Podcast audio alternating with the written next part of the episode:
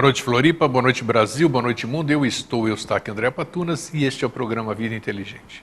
Lembrando a vocês que nós temos, já há um bom tempo, nós lançamos um HD. Esse, esse HD que você, pequenininho, parece um pouquinho maior do que um maço de cigarros. Você leva para qualquer lugar aquilo que tem entrada USB, pode ser no seu carro, no toca-fitas do seu carro, na sua televisão em casa e esse, esse HD reúne todos os programas da série Mosaicos do Novo Ciclo que nós fizemos até hoje com Jorge Antônio Ouro.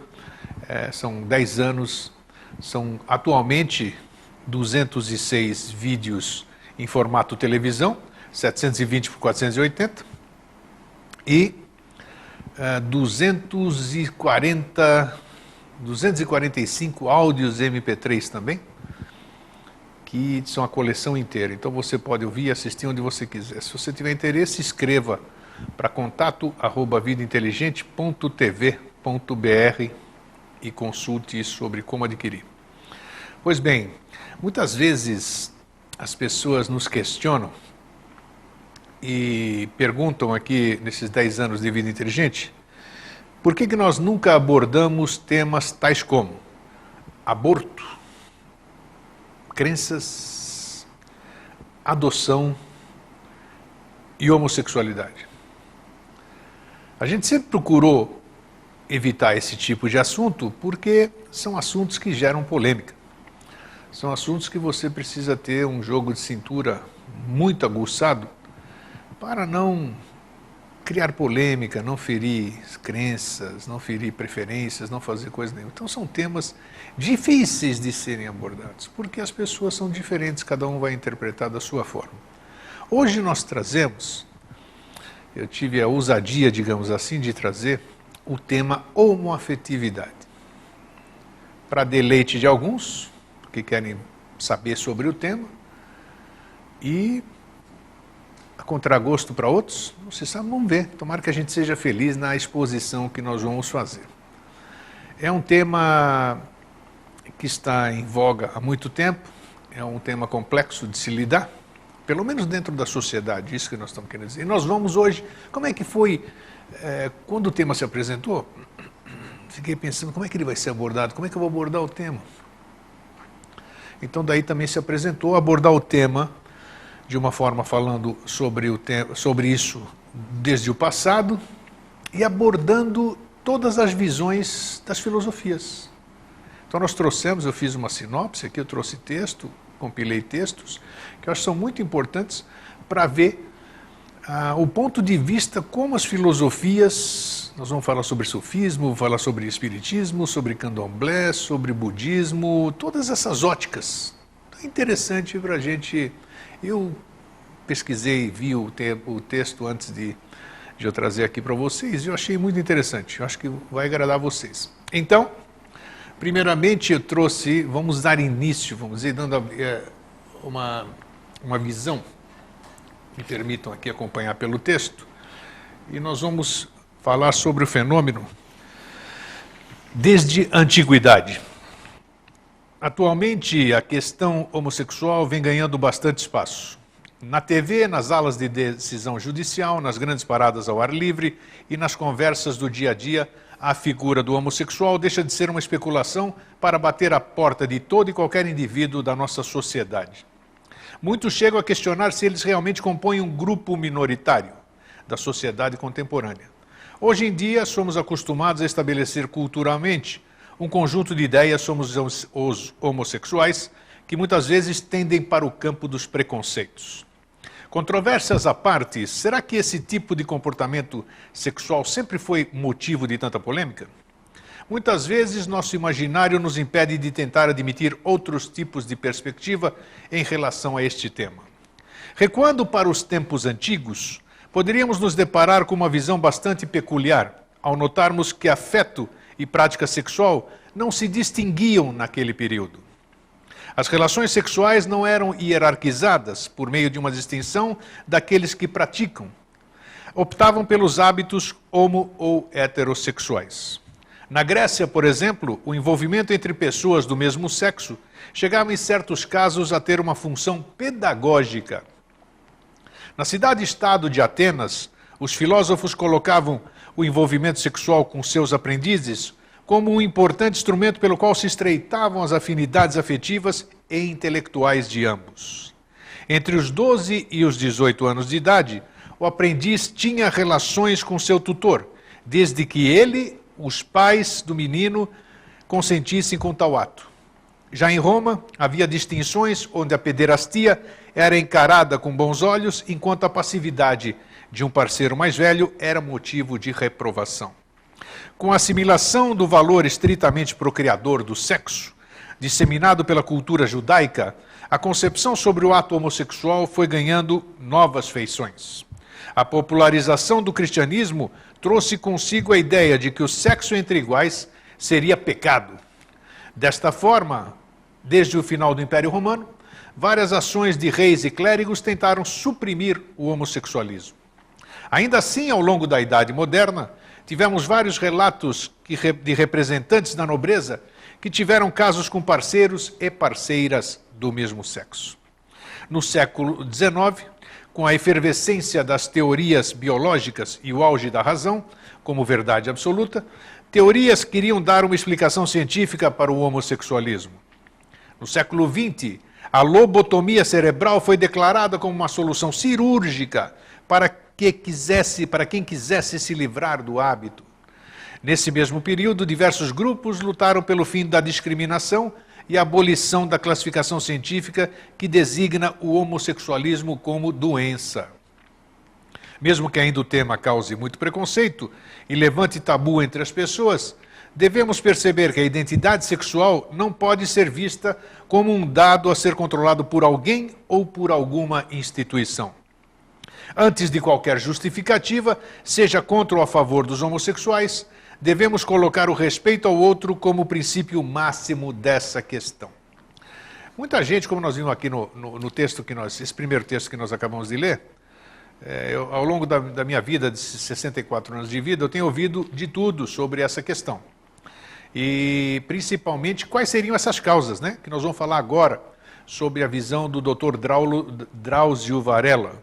Alguns achavam que era aberração, outros é, que foi alguém, a, a, mãe queria um menino e nasceu menina e vice-versa, outros achavam já que era doença.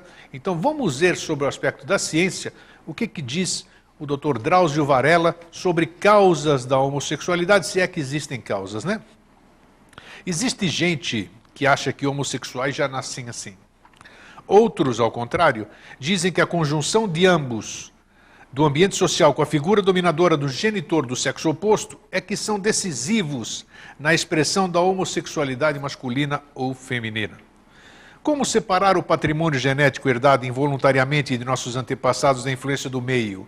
Foi uma discussão que monopolizou o estudo do comportamento humano durante pelo menos dois terços do século XX.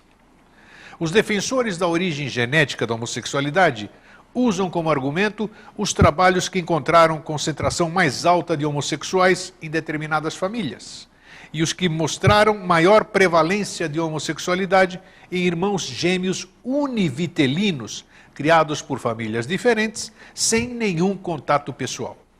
Mais tarde, com os avanços dos métodos de neuroimagem, alguns autores procuraram diferenças na morfologia do cérebro que explicassem o comportamento homossexual.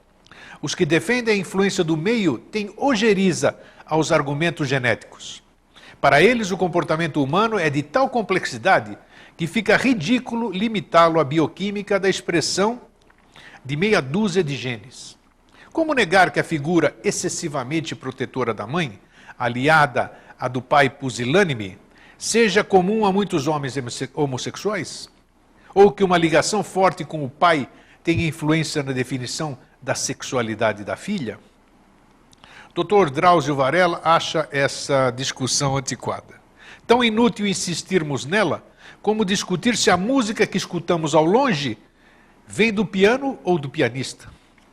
A propriedade mais importante do sistema nervoso central é sua plasticidade. De nossos pais herdamos o formato da rede de neurônios, que trouxemos ao mundo.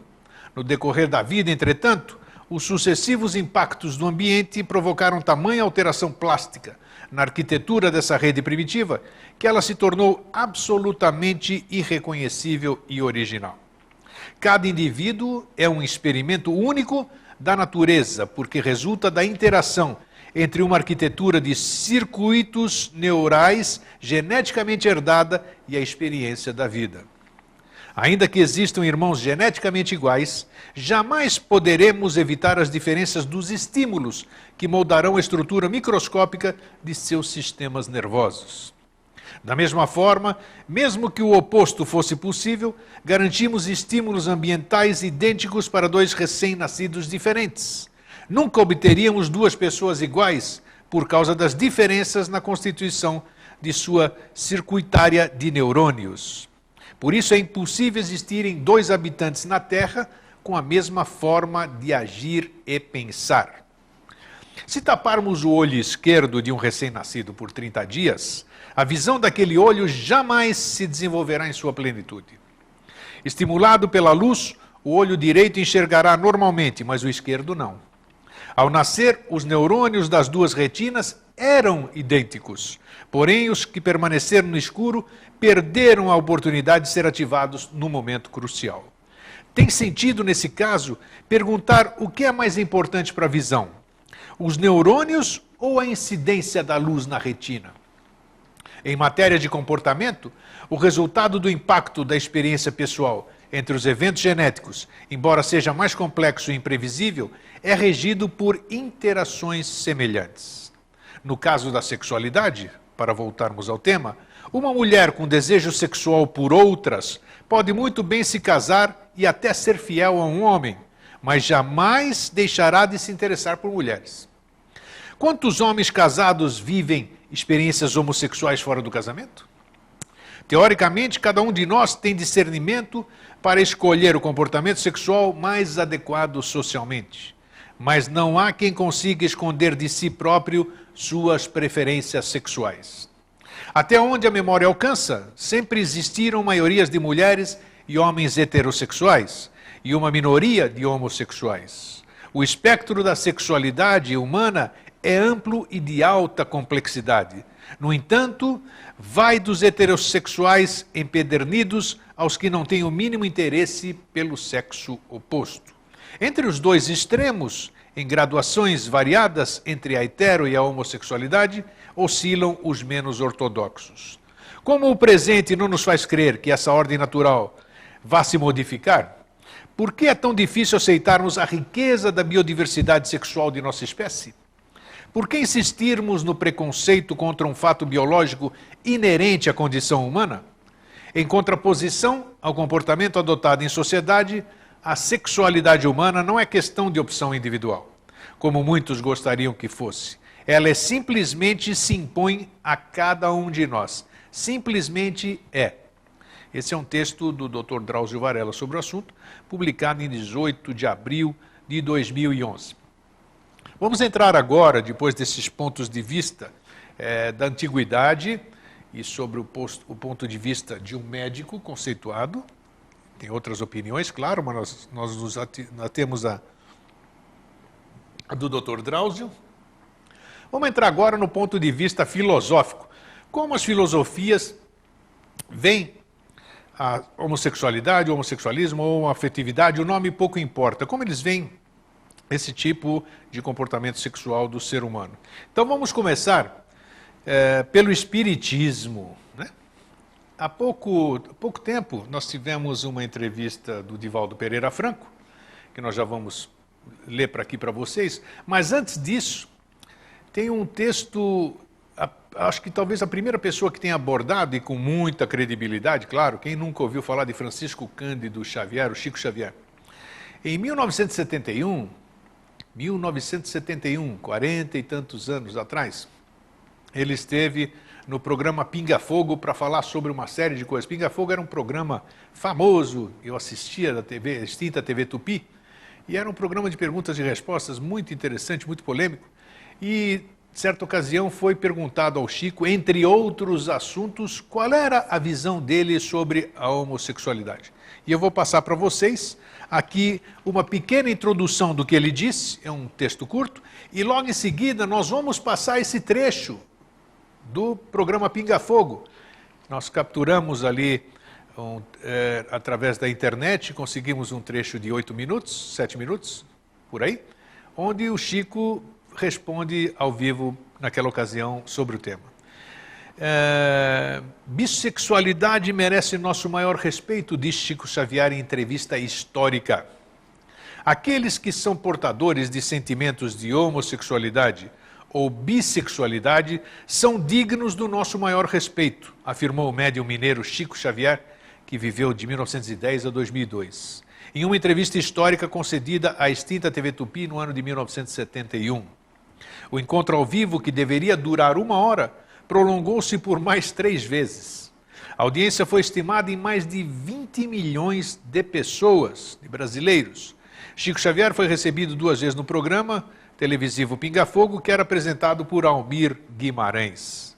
A transcrição das entrevistas está no livro Pinga Fogo com Chico Xavier. Quem tiver interesse no tema, procure aí, é, editora Intervidas 2009, pode adquirir o livro. Assuntos importantes são abordados no volume, como família, educação, banda, divórcio e homossexualidade. E vamos então um pequeno trecho antes de eu passar o vídeo para vocês. Almir Guimarães fez a pergunta: Chico, tem aqui uma pergunta de Dona Maria Lúcia Silva Gomes. Pergunta assim: Como se explica o homossexualismo e a perturbação no comportamento sexual à luz da doutrina espírita? E Chico Xavier responde: temos tido alguns entendimentos com espíritos amigos e, notadamente, com Emmanuel a esse respeito. O homossexualismo, tanto quanto a bissexualidade ou bissexualismo, como a assexualidade, são condições da alma humana.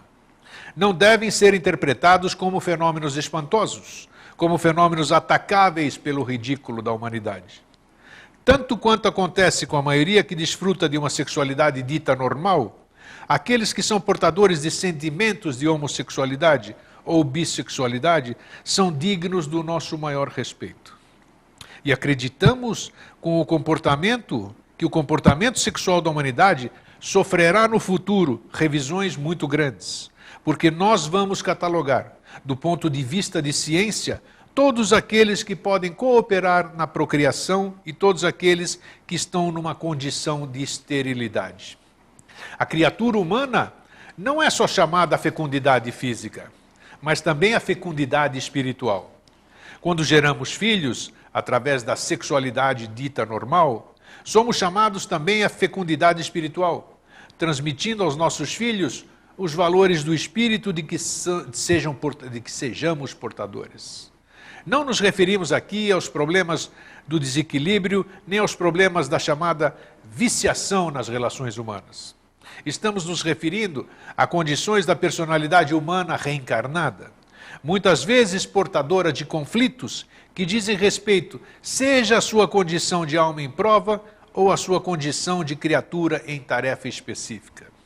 De modo que o assunto merecerá muito estudo e poderemos voltar a ele em qualquer tempo que formos convidados, porque nós temos um problema em matéria de sexo na humanidade que precisaríamos considerar com bastante segurança e respeito recíproco. Se as potências do homem na visão, na audição, nos recursos humanos do cérebro, nos recursos gustativos, nas mãos, na tatilidade com as que as mãos executam trabalhos manuais, nos pés, se todas essas potências foram dadas ao homem para a educação, para o rendimento do bem, isto é, potências consagradas ao bem e à luz em nome de Deus, seria o sexo, em suas várias manifestações, sentenciado às trevas? Então, esse foi um pequeno trecho do que disse Chico, que eu li agora para vocês, e nós vamos acompanhar juntos agora este vídeo de cerca de nove minutos. Eu tenho certeza que vocês vão gostar. Já retornamos já já. Tem aqui uma pergunta de Dona Maria Lúcia Silva Gomes, Avenida Tucuruvi 763. Pergunta como se explica o homossexualismo e a perturbação no comportamento sexual à luz da doutrina espírita. Temos tido alguns entendimentos com espíritos amigos e notadamente com Emmanuel a esse respeito. O homossexualismo, tanto quanto a bissexualidade o bissexualismo, como, tanto como a sexualidade, são condições da alma humana, são, não devem ser interpretados como fenômenos espantosos, como fenômenos atacáveis pelo ridículo da humanidade. Tanto quanto acontece com a maioria que desfruta de uma sexualidade dita normal, aqueles que são portadores de sentimentos de homossexualidade ou bissexualidade são dignos do nosso maior respeito. E acreditamos que o comportamento sexual na humanidade sofrerá de futuro revisões muito grandes, porque nós vamos catalogar, do ponto de vista de ciência, todos aqueles que podem cooperar na procriação e todos aqueles que estão numa condição de esterilidade. A criatura humana não é só chamada à fecundidade física, mas também à fecundidade espiritual. Quando geramos filhos através da sexualidade dita normal, somos chamados também à fecundidade espiritual, transmitindo aos nossos filhos os valores do espírito, de que sejamos portadores. Não nos referimos aqui aos problemas do desequilíbrio, nem aos problemas da chamada viciação nas relações humanas. Estamos nos referindo a condições da personalidade humana reencarnada, a, vamos dizer, muitas vezes portadora de conflitos que dizem respeito, seja a sua condição de alma em prova ou a sua condição de criatura em tarefa específica. De modo que o assunto merecerá muito estudo e poderemos voltar a ele em qualquer tempo que formos convidados um próximo a entendimento. Vamos dizer com licença, porque nós temos um problema em matéria de sexo na humanidade que precisaríamos considerar com, com bastante segurança e respeito recíproco.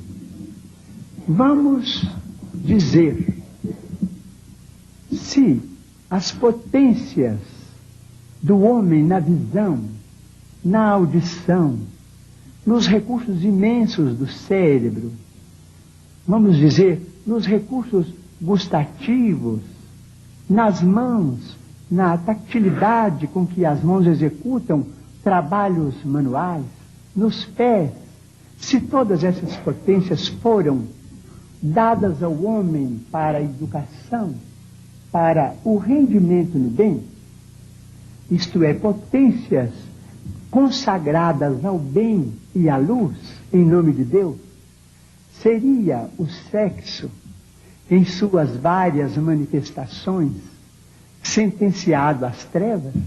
Doutor Hernani Guimarães Andrade com a pergunta seguinte. É, Chico,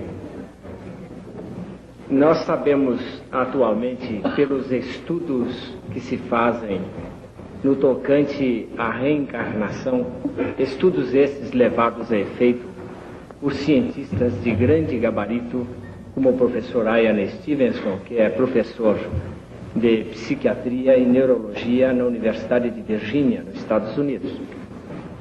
Nós sabemos hoje, com base em observação experimental, que o espírito pode, de uma encarnação para outra, mudar de sexo. E poderíamos até dar um nome a esse fenômeno de transexualidade. Eu pergunto a você: haveria alguma relação entre homossexualismo e transexualidade no sentido reencarnatório? Na maioria dos casos, sim. Conquanto o serralho na antiguidade e as, as guerras de longo curso tenham estimulado determinado tipo de costumes menos construtivos. Mas não devemos desconsiderar de maneira nenhuma a maioria dos nossos irmãos que vieram e que estão na Terra em condições inversivas do ponto de vista de sexo, realizando tarefas muito edificantes ou em caminho de redenção de seus próprios valores íntimos. Consideramos isso com muito respeito e acreditamos que a legislação do futuro, em suas, em suas novas faixas de entendimento humano, saberá criar dentro da família, sem abalar as bases da família, a legislação humana saberá incorporar à família humana todos os filhos da humanidade, todos os filhos da terra, sem que a frustração afetiva venha a continuar sendo um flagelo para milhões de pessoas. Num congresso de neurologia realizado há muito pouco tempo, se deu especial destaque ao problema da fome. É verdade que o problema da fome é removível com a redistribuição do trabalho, com a administração criteriosa do trabalho para a criatura humana em todas as idades de sua posição válida no plano físico. Mas a frustração afetiva é um tipo de fome capaz de superlotar os nossos sanatórios e engendrar os mais obscuros processos de obsessão. E por isso mesmo devemos ter esperança de que todos os filhos de Deus na terra serão amparados por leis magnânimas com base na família humana para que o caráter impere acima dos sinais morfológicos e haja compreensão humana bastante para que os problemas afetivos sejam resolvidos com o máximo respeito às nossas leis e sem abalar de um milímetro o monumento da família, que é base do Estado. Bem, vocês viram o ponto de vista do Chico, ponto de vista coerente, sensato, isso no ano de 1971. Bom, o tempo não tem, o tempo não importa, né? a cabeça do homem é a mesma. O pensamento, cada um não, não tem questão de, de, tempo dentro do pensamento. Né?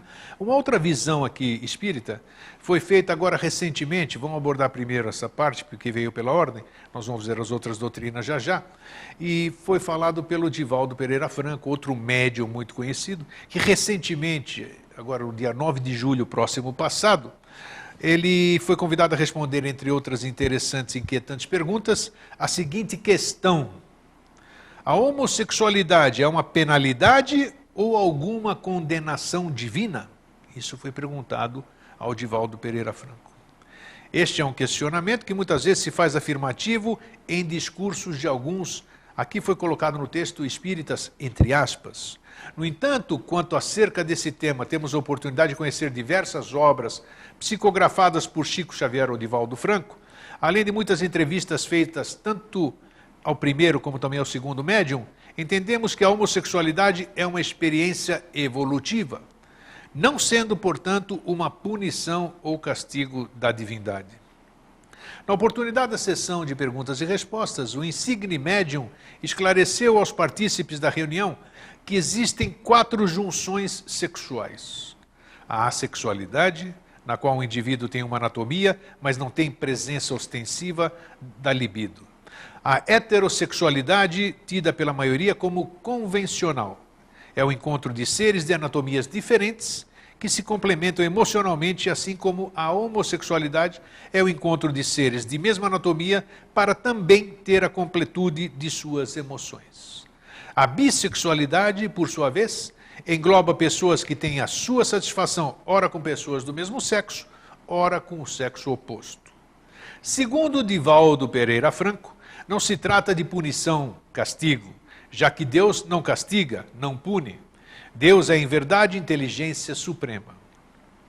A homossexualidade é referenciada na atualidade como terceiro sexo, afirmou Divaldo.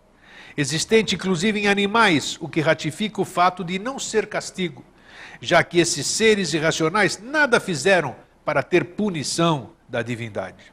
O médium citou o seguinte exemplo para fins de compreensão.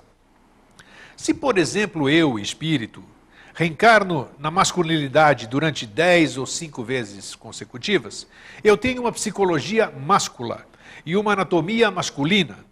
Mas por uma necessidade evolutiva, na minha próxima reencarnação eu encarnar na feminilidade, logo eu tenho uma anatomia feminina, mas uma psicologia masculina, sendo quase inevitável esse indivíduo ter uma tendência homossexual. Entretanto, Divaldo ressalta que o uso da máquina sexual para o abuso, a promiscuidade, a depravação, tanto em homossexuais quanto em heterossexuais, é o que gerará processos kármicos que terão de se resolver em vidas ou vidas futuras. Divaldo Franco concluiu a resposta sugerindo que não podemos agredir nenhum deles, homossexuais, com os nossos conflitos e com nossas opções, como não devemos, por outro lado, ficar em conflito dominados por um preconceito social. Devemos procurar meios éticos para que nossa vida seja feliz na Terra, tanto na condição hetero quanto na, na condição homo. A indicação da leitura de, de, de Divaldo Franco nessa, nessa palestra, ele passou uma indicação para que fosse lido a respeito desse tema Aproveita o eixo temático tratado em palestra doutrinária e sugere dois livros que tratam dessa questão de maneira magistral e com bastante leveza. É a recomendação dele para quem gosta, para quem é espírita, para quem se interessa pelo tema. Está aqui Encontro com a Paz e a Saúde, pelo espírito de Joana de Ângeles, que dedica seu oitavo capítulo para refletir sobre as diversas facetas da sexualidade. Encontro com a Paz e Saúde, é o nome do livro. Ademais, outra obra que trata com a mesma profundidade, o tema é Sexo e Consciência, que traz um grande panorama das questões sexuais à luz do Espiritismo, com um capítulo de mais de 50 páginas só sobre a homossexualidade. A mentora Joana de Ângeles, em seu livro citado e recomendado acima, esclarece-nos de maneira muito incisiva acerca da homossexualidade então, um trecho aqui que eu trouxe para compartilhar sobre esse livro. Constatado que o homossexualismo não tem natureza patológica, nem é impositivo neural, neuronal, conforme os estudos de nobres cientistas, neurocientistas da atualidade, reconhecida tese pela Organização Mundial de Saúde, podemos afirmar sim que se encontra geneticamente assinalando alguns neurônios, de forma que a produção de hormônios seja compatível com as heranças espirituais do passado, sempre as grandes delineadoras do presente e do futuro ou com as necessidades evolutivas. O espírito progride viajando através de ambas as polaridades, masculina e feminina, facilitando, facultando que, na mudança de uma para outra por necessidade de progresso, as marcas, os arquétipos, da existência anterior fixem-se na constituição atual, sem nenhum caráter de natureza kármica, punitiva, como pretendem alguns estudiosos, ou por efeito da necessidade de retificação de erros anteriormente praticados, vivenciando novas experiências iluminativas. Seja, no entanto, qual for a causa anterior que responde pela atual conduta homossexual, por esse conteúdo anima que se encontra no ser masculino, assim como pelo ânimos que faz parte da constituição feminina, adquirindo prevalência e impondo a necessidade de atendimento.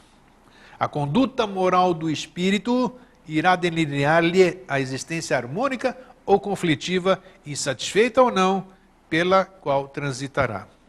O fato de amar outro alguém do mesmo sexo não significa distúrbio ou desequilíbrio da personalidade, mas uma opção que merece respeito, podendo também ser considerada como certa predisposição fisiológica. Pode-se considerar como uma necessidade sexual diferente com objetivos experimentais no processo da evolução. Nós estamos lendo aqui, para quem entrou agora no programa, estamos lendo a visão espírita sobre a questão da homossexualidade, sobre a questão da homoafetividade. O amor, no entanto, será sempre o definidor de rumos em favor de ser humano em toda e qualquer situação em que o mesmo se encontre. No livro Sexo e Consciência, um pequeno trecho também aqui, na seção A Proposta da Doutrina Espírita, lê-se o seguinte: Perguntam-me se o homossexual tem direito a experimentar o amor e o sexo. Esta é uma questão que certamente pertence à consciência de cada um. Mas, como eu não considero a homossexualidade um transtorno psiquiátrico, uma doença, uma aberração, não vejo por que o seu portador deva ser privado da afetividade dos relacionamentos saudáveis com o próprio elegido. O Espiritismo não estabelece normas de comportamento para os outros, uma vez que o seu corpo de princípios não condena as escolhas individuais de qualquer natureza. Seu papel não é proibir, é orientar, explicar aspectos novos de determinado problema e apresentar sugestões que possam facilitar a caminhada do ser em rumo da felicidade. Pelo cada um responde pelo comportamento que decide adotar. Acrescentamos ainda para a profundidade do estudo o livro A Veneranda Joana de Ângeles, em que o querido Divaldo Franco, na parte final do mesmo livro, responde a seguinte questão. Outro tema atual que diz respeito à união gay. Como o Espiritismo vê o amor gay? O amor é amor sob qualquer faceta que se manifeste. Se o indivíduo tem um comportamento homossexual e encontra alguém que compartilha a sua ternura e afetividade, essa união é tão digna quanto a do heterossexual. E para que nós, o que para nós deve ser levado em consideração é a conduta do homossexual. Como não concordamos com a conduta promíscua do hetero, não somos de acordo com a conduta gay promíscua. Isso, Divaldo Pereira Franco está dizendo isso. Mas consideramos valiosa e respeitável a união homossexual, e principalmente quando ela é apoiada pelo casamento. O casamento é um contrato legal, tendo em vista as heranças. O indivíduo ajuda o outro a vida inteira. E a seu companheiro nas horas difíceis diminui a angústia, a solidão, evita o suicídio. Quantos indivíduos, como dizem, no armário, Suicidam-se porque têm medo de enfrentar a sociedade? Uma sociedade, com todo respeito, hipócrita. Porque somente é erro quando as pessoas sabem, mas quando não sabem, a pessoa é honrada? Então, quem deu esse apoio merece a herança, merece a memória do companheiro ou da companheira. Nós consideramos, Divaldo Pereira Franco diz isso, nós consideramos perfeitamente legal e moral. E moral. O amor é amor. Consideramos valiosa e respeitável a união homossexual. Palavras de Divaldo Pereira Franco. Tem uma outra visão espírita, mas eu vou pular, porque eu quero me ater aqui a outras questões. É interessante nós estarmos vendo esses, essas facetas de, de, como as filosofias abordam o tema, porque assim é, vai servir, ouvindo esse programa, estudando sobre isso, quem tiver interesse também, né? Para dirimir dúvidas, poder, talvez tenha, tenha caso dentro da família e não sabe como proceder. Então, você tendo uma base, você tendo. Às vezes você tem uma crença na qual você se agarra. Então, se você tiver o ponto de vista da sua fé, fica mais fácil você é, contornar, conviver com essa questão, que alguns acham é, da sua forma. É, qualquer um, não, não, não, sei como as pessoas se comportam quando descobrem é, um, outro tipo de preferências dentro da família, dentro do seu círculo de relacionamento, que não aquele que é considerado trivial. Onde é que está aqui que eu tinha visto aqui? Deixa eu ver. Isso, aqui nós falamos agora sobre o aspecto do Espiritismo, e agora nós vamos abordar aqui uma parte que fala sobre uma outra, uma outra visão, uma outra, um outro rito, que é o candomblé. Vamos ver como é que é visto o aspecto homoafetivo, homossexual dentro do candomblé. O candomblé apresenta uma grande tolerância à diversidade, como explicou Reginaldo Prandi, professor da USP, especializado nessa religião. O candomblé é calcado na diversidade, ou seja, considera que nós todos não temos a mesma origem. Cada um vem de um lugar, da terra, do trovão, do mar. Cada um vem de um orixá que comanda uma parte da natureza. A primeira base do candomblé é a diversidade. Essa base na diversidade dá o respaldo para que o candomblé lide melhor com a homossexualidade. Rodinei de Oxóssi, pai de santo e antropólogo, afirmou durante o mesmo programa: as religiões de matrizes africana, e o candomblé em particular, têm um compromisso com a felicidade. É uma religião em que o regozijo e a alegria estão presentes desde o momento em que se chama os orixás até o final do ritual, até nos rituais fúnebres. Portanto, reprimir a própria sexualidade, algo que traz infelicidade, não faz parte dessas crenças. No candomblé, cada um deve ser quem é e se reconciliar consigo mesmo. E, portanto, não deve esconder sua sexualidade ou identidade de gênero. Continua. Dentro da religião, a homossexualidade não impede que a pessoa assuma postos altos, como o de Babalorixá ou Mãe de Santo, que tem suas autoridades reconhecidas sem qualquer ressalva.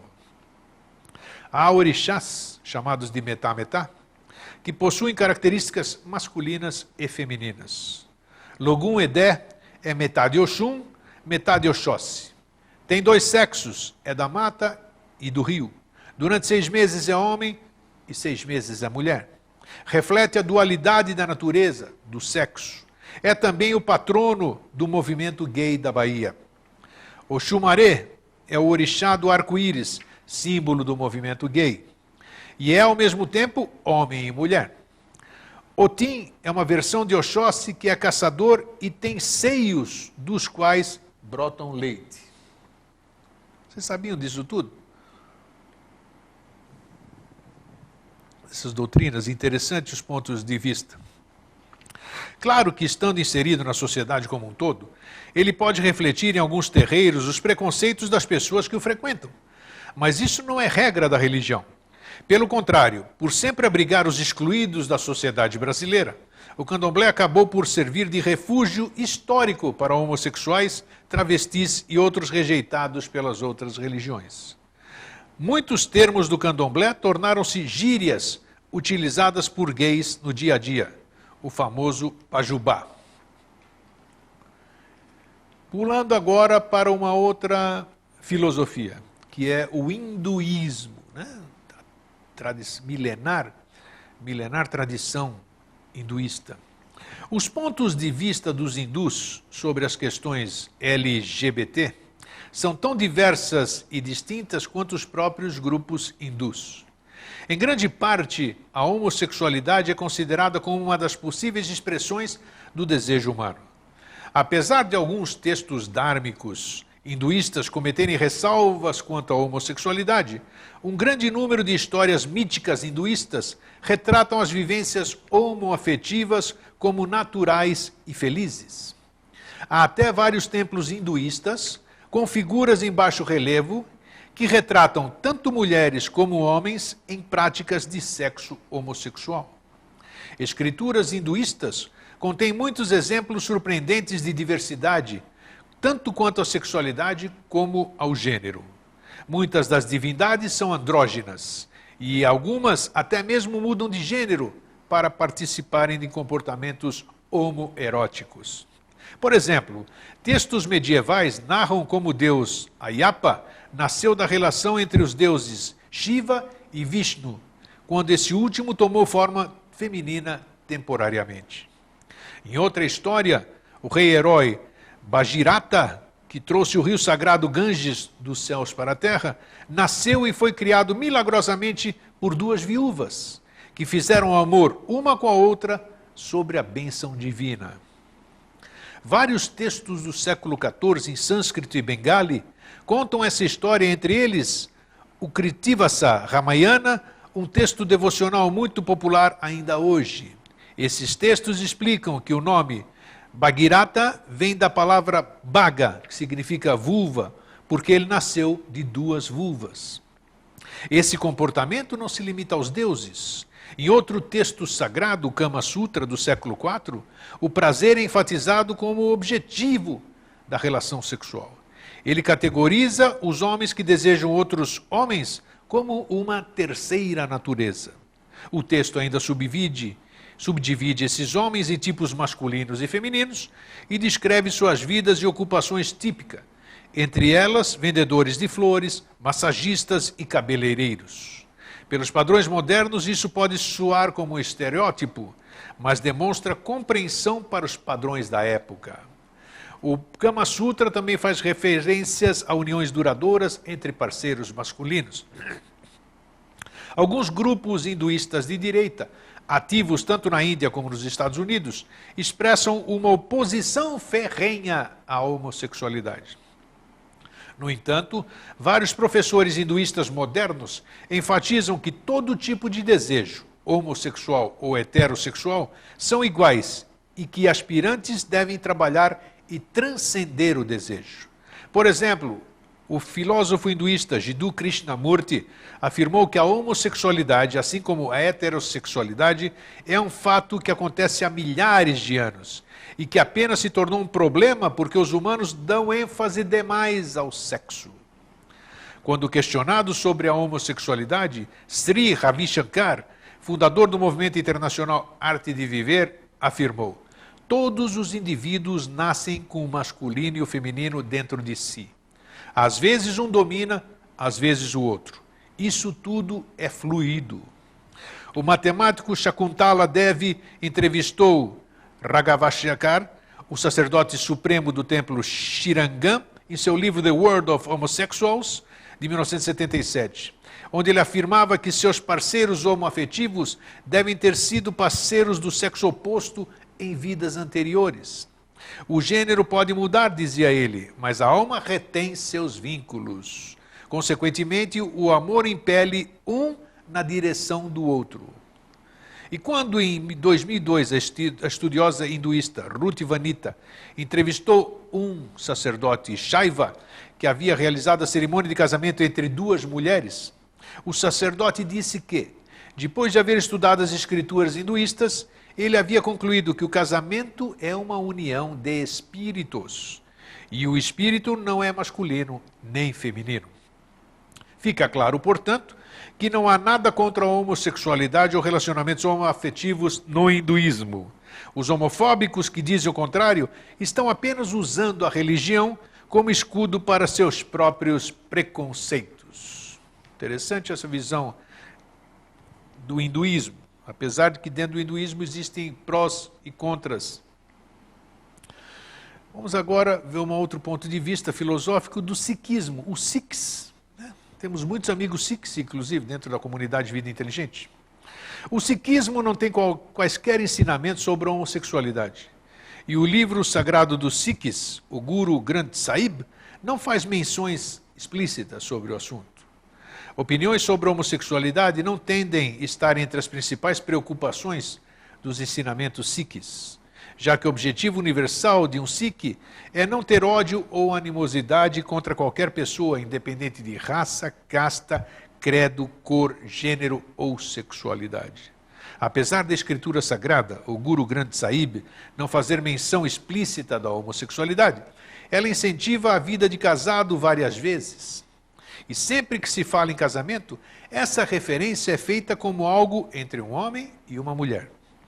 Os Sikhs consideram que o Guru, Granth Sahib, é o guia completo para a vida e para a salvação. Como resultado, alguns Sikhs acreditam que se o casamento entre duas pessoas do mesmo sexo não é mencionado, consequentemente, ele não é correto. O contra-argumento é que o casamento é mencionado como uma unidade espiritual e como a alma não tem gênero, a homossexualidade deveria ser permitida. Esse argumento não basta. No entanto, para garantir os casamentos de gays e lésbicas em templos sikhs, os Gurvara Sahibs, a religião só permite que se conduza nos lugares de adoração a cerimônias que são explicitamente permitidas. O sikhismo não odeia pessoas LGBT, nem acredita que homossexuais estão condenados a irem para o inferno. Gurbani, os gurus sikhs, afirmam que Deus não possui ódio nem animosidade. Todos somos filhos de Deus. Da mesma maneira, os templos Gurdwara Sahibs estão abertos a todos. Deus ama a todos, independentemente das ações ou pensamentos de alguém. LGBTs estão livres para frequentarem o Gurdwara Sahib e participarem das cerimônias, mas ainda restam controvérsias. Uma grande autoridade sikh secular da Índia, Gianni Joginder Singh Vedanti, condenou a homossexualidade quando lembrou os membros sikhs do parlamento canadense durante uma visita de seus deveres religiosos, de se oporem ao casamento igualitário. Numa declaração publicada em março de 2005, Vedante afirma: o dever básico dos parlamentares canadenses sikhs deveria ser apoiar as leis que barrem a prática da homossexualidade, porque há milhares de sikhs que vivem no Canadá e assim garantir que sikhs não se tornem presas dessa prática. Os parlamentares canadenses sikhs, no entanto, votaram a favor do casamento igualitário. Muitos sikhs acreditam que não há nada errado com a sexualidade no, com a homossexualidade no sikhismo e rejeitam o que pregam alguns sacerdotes. O princípio fundamental aqui é a crença dos sikhs na igualdade. E pelo menos nesse ponto os LGBTS estão bem amparados. Muito bem.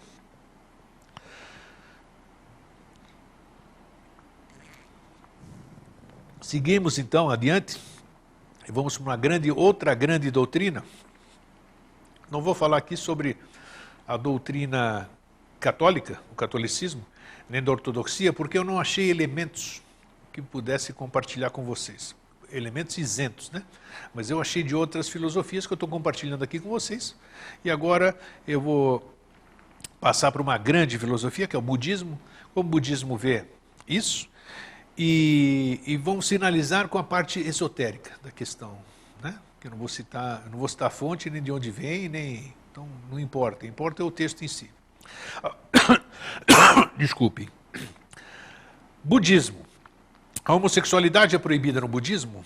É uma conduta sexual errada? Vamos conferir o que Gautama, o Buda, fundador da religião, disse. Gautama Buda afirmou que um dos cinco preceitos que leigos deveriam evitar condutas sexuais erradas.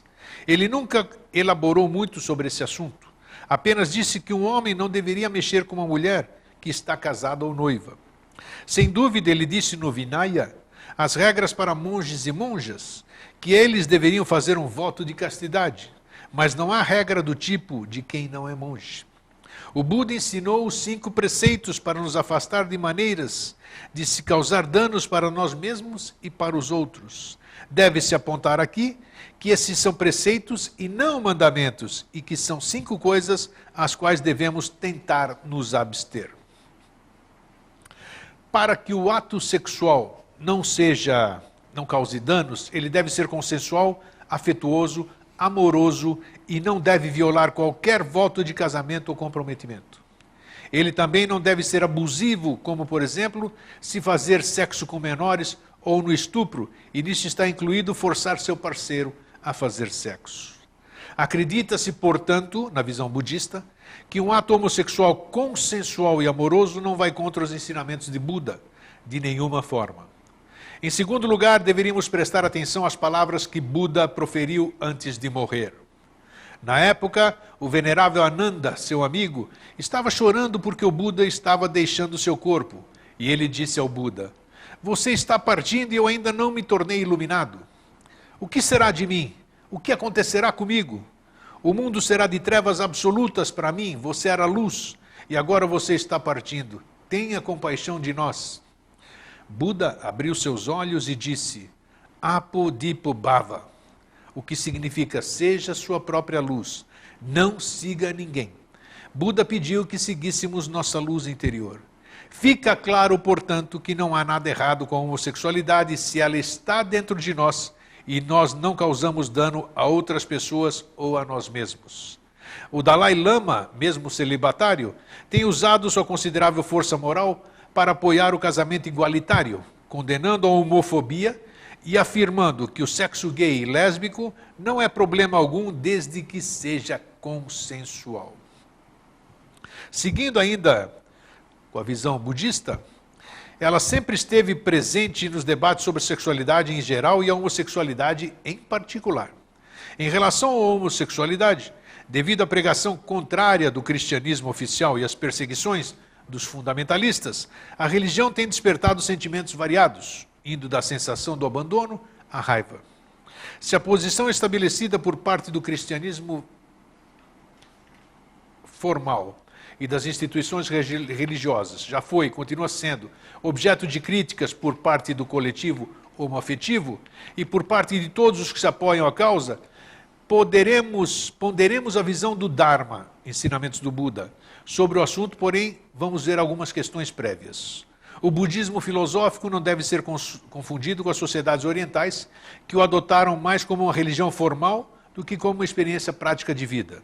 Embora muitos dos ensinamentos budistas tenham sido absolvidos, absorvidos, absolvidos pela população, talvez uma proporção bem maior do que os, do cristianismo pelos ditos cristãos.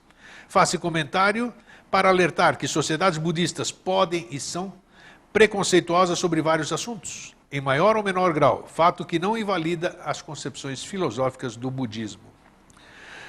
O budismo é uma das poucas religiões ou filosofias que exortam a seus estudiosos ou seguidores a combater todo e qualquer tipo de sectarismo, de fundamentalismo e de condicionamento ideológico. De forma que se afirma dentro do sistema budista, deve ser objeto de reflexão, crítica e vivência prática.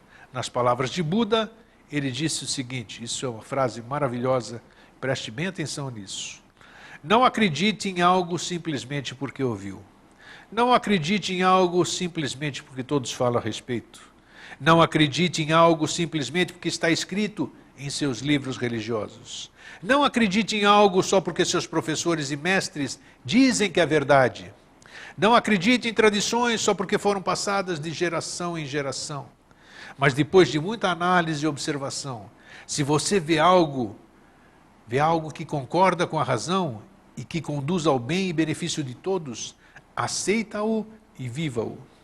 Dito isso, esclarecemos que não há nos ensinamentos budistas nenhum preceito que condene a homossexualidade, nem que proíba a prática homossexual. Na verdade, Buda se referia à sexualidade humana como um todo, sem especificar o seu caráter hetero, bi ou homossexual. Esclarece o professor Traleg Kibagnon, um autor de um livro. O terceiro preceito é abster-se de conduta sexual errônea. No budismo, o sexo não é visto como algo ruim ou anormal em si. Os budistas leigos podem ter prazer sexual e vidas sexuais normais, sem sentirem culpa ou medo de punição. Porém, tornar-se obsessivo por sexo, como todas as obsessões, pode causar enorme dano à própria pessoa e aos outros. De novo, o critério real, o critério real é quando o dano está sendo causado e não o ato em si. Assim, o preceito não deve ser interpretado como uma proibição do sexo ou a sua limitação para fins de procriação. Abster-se da conduta sexual errônea implica não se engajar em atividades sexuais que causem conflitos, ressentimento ou dor. Por exemplo, aventuras extraconjugais que causam dor e sofrimento ao nosso parceiro condu eh, constituem conduta sexual errônea, devendo ser evitadas. Mas os ensinamentos budistas deixam claro que o que é aceitável ou não em termos de atividades sexuais e de procriação varia de uma criatura para outra e também de um indivíduo para outro, de modo que esses fatores devem ser levados em conta. Então, ah, finalizando aqui a parte do budismo, que estamos quase em cima da hora, tem mais a parte, a visão esotérica para a gente passar. O budismo aplica a sexualidade humana, como de resto a todos os outros comportamentos, e aos sentimentos e pensamentos sua cosmoética, que é abster-se de trazer sofrimentos para si e para os outros seres. Assim, uma vez que a homossexualidade, de, tal como a heterossexualidade, seja expressada sem que haja prejuízo para ninguém, ela será tão lícita, aceitável e, usando a terminologia búdica, meritosa quanto a heterossexualidade. E nós vamos finalizar o nosso ponto de vista hoje. Passando para vocês agora a visão esotérica, digamos assim. Não sei se é esotérica com S ou com X nessa questão, mas tem um aspecto que é para se pensar. O texto começa assim: O sexo não deve ser diretiva de vida, nem fonte de prazer, nem de angústia. O sexo é uma característica do ser humano e serve para procriação, reprodução da espécie. A sociedade atual prioriza a sexualidade como fonte de criação de desejos de consumo e como fonte principal de lazer. Quando nascemos, trazemos tendências a serem resolvidas. Estas tendências se manifestarão na forma de impulsos, que podem se tornar em atos, fatos, ou podem ser sublimados. Se na pessoa se manifesta atração pelo sexo masculino, é porque há excesso de vitalidade feminina. E isso só pode ser decorrente do excesso ou desequilíbrio de sexo em etapa anterior. Se a pessoa dá vazão a esta tendência, acumulará em excesso vitalidade masculina, fazendo com que, na sua sequência evolucional, nasça como mulher, com tendência a se sentir atraída por outra mulher. E assim, em ininterruptos ciclos, até que um dia essa tendência seja sublimada e tudo tenda ao equilíbrio. A lei tende ao equilíbrio e sua mecânica de busca por esse equilíbrio é o que chamamos karma. Não existe o bem e o mal. Bem é o que lhes faz bem, mal é o que lhe faz mal, tanto do ponto de vista humano quanto evolucional. Somente você poderá decidir qual é o melhor caminho, pois está lidando com escolhas de sua vida e que têm impacto não só nesta vida, mas na evolução.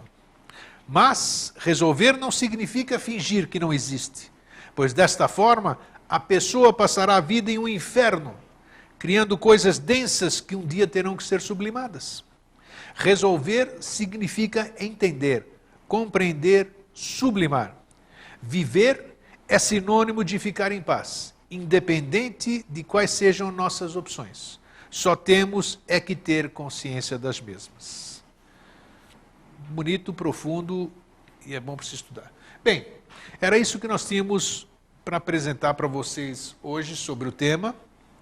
Eu creio que dá para se tirar uh, muitas lições, dá para se, se inteirar do assunto e dá para se ver a perspectiva por diversos ângulos da questão da homoafetividade, da homossexualidade. Então, cada um agora tire as suas conclusões e aprenda a conviver harmonicamente com a questão. Fraterno abraço e um feliz sempre.